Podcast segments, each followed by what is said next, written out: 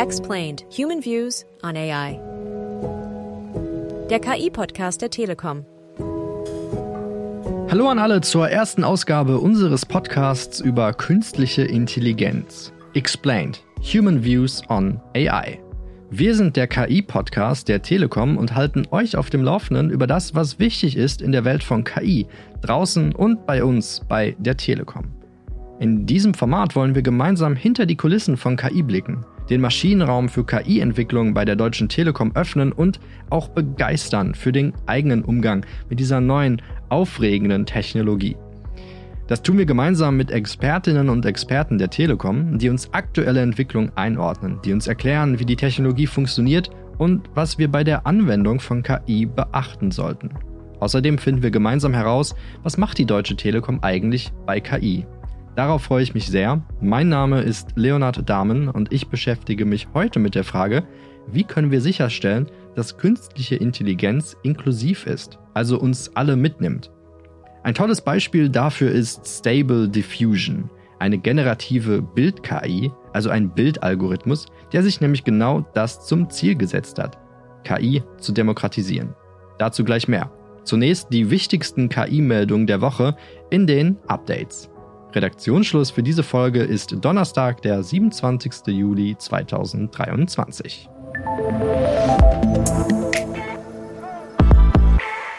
Global Telco AI Alliance von Deutscher Telekom, E&, Singtel und SK Telekom gegründet. Die Deutsche Telekom, E&, Singtel und SK Telekom haben heute die Gründung der Global Telco AI Alliance bekannt gegeben. Ziel ist die Schaffung neuer Kundenerlebnisse, die das Leben durch KI, künstliche Intelligenz, verbessern. Die vier Mitglieder wollen gemeinsam die KI-Transformation des Telekommunikationsgeschäfts beschleunigen und neue Wachstumstreiber durch innovative KI-gestützte Geschäftsmodelle entwickeln. Dafür haben Vertreter der vier Unternehmen heute in Seoul eine gemeinsame Absichtserklärung unterzeichnet. Europäische Unternehmen betonen Risiken durch Regulierung von KI. Große europäische Unternehmen, darunter Siemens und Airbus, haben vor wenigen Wochen Bedenken gegen die vorgeschlagene EU-Regulierung von künstlicher Intelligenz geäußert. Sie warnen davor, dass die Regelungen die Wettbewerbsfähigkeit gefährden könnten, ohne angemessen auf potenzielle Herausforderungen einzugehen. Die Unternehmen fordern eine weniger strenge Regulierung, um Europas technologische Ambitionen zu fördern. EU-Politiker haben kürzlich ein umfangreiches Regelwerk zur KI vorgeschlagen, das sogenannte KI-Gesetz. Ein vorgeschlagener Rechtsrahmen für KI unterscheidet zwischen vier Risikostufen. KI könnte künftig als Moderator in Radiosendungen auftreten. Möglich macht das Radio GPT, eine Software des US-Unternehmens Futuri Media. Als erster Sender will Big FM Radio GPT in Deutschland einführen. Im Live-Programm berichtet die KI dann Nachrichten und mit Hilfe von Social-Media-Einträgen auch lokale Meldungen. Dahinter steckt ein Social-Content-System namens Topic Pulse. Es durchforstet die sozialen Netzwerke und bindet relevante Posts in die Moderation ein. Außerdem plant Radio GPT den Musikmix vollautomatisch. Auch Wetter- und Verkehrsmeldungen werden von der KI vorgelesen.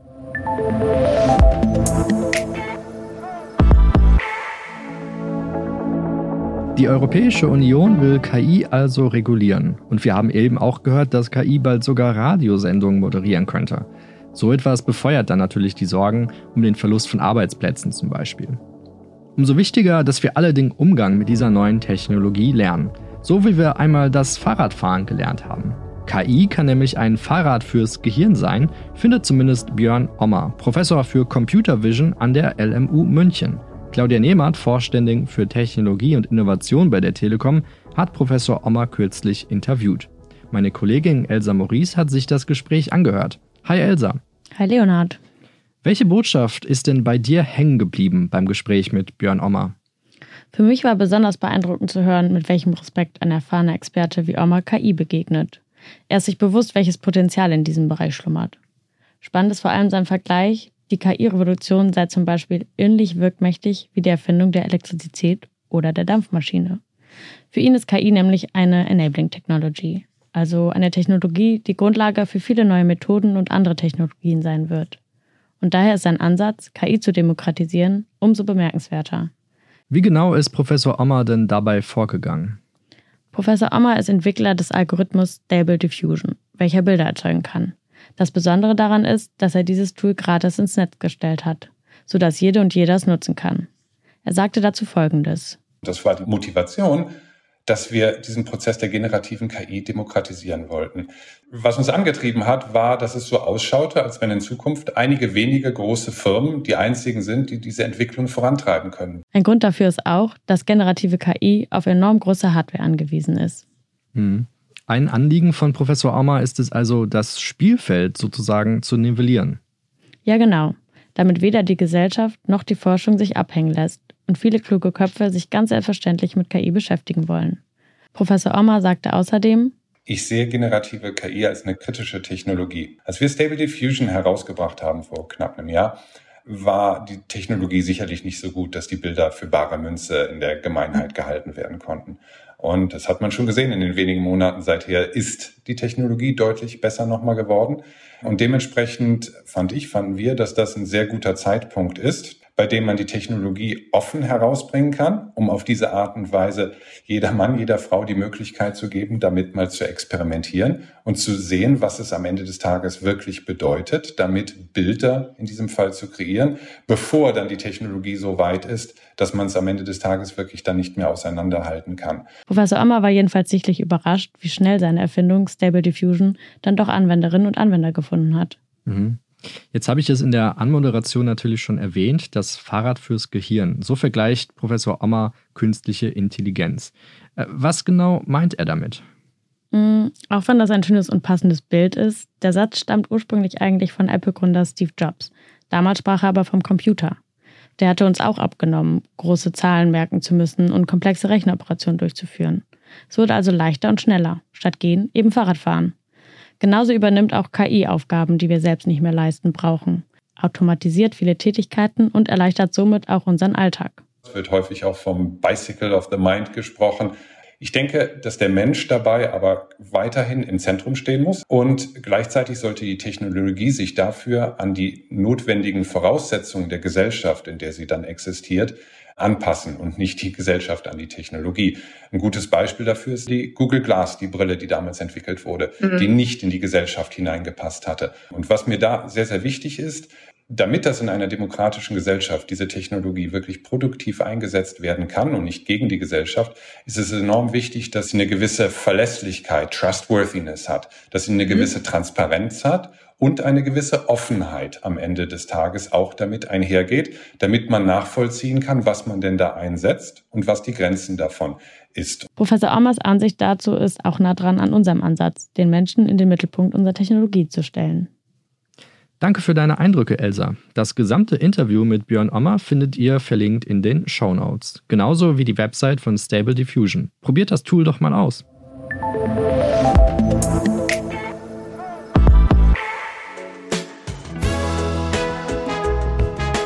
Wir möchten natürlich auch euch, den Hörerinnen und Hörern da draußen, mit diesem Podcast eine Plattform bieten. Habt ihr Fragen? Welche Themen rund um KI beschäftigen euch? Habt ihr Ideen oder auch Sorgen in Bezug auf diese neue Technologie, über die ihr mit uns sprechen wollt? Schickt uns eine Nachricht per Kommentar oder per Mail. Die Adresse findet ihr in den Show Notes. Bevor wir diese Folge abschließen, noch ein Tipp fürs Prompting mit ChatGPT. Gebt der KI eine Rolle vor, die sie einnehmen soll. Zum Beispiel ChatGPT, stelle dir vor, du bist Experte in Audio-PR. Das hilft der KI, bestmögliche Ergebnisse zu liefern, zugespitzt auf euren konkreten Fall. Zum Beispiel das Skript für einen Podcast schreiben. Das war auch schon die erste Folge von Explain Human Views on AI, dem KI-Podcast der Telekom. Wenn ihr mögt, hört gern nächste Woche wieder rein, ab jetzt wöchentlich freitags auf euren Lieblings-Podcast-Seiten. Danke fürs Zuhören und bis bald.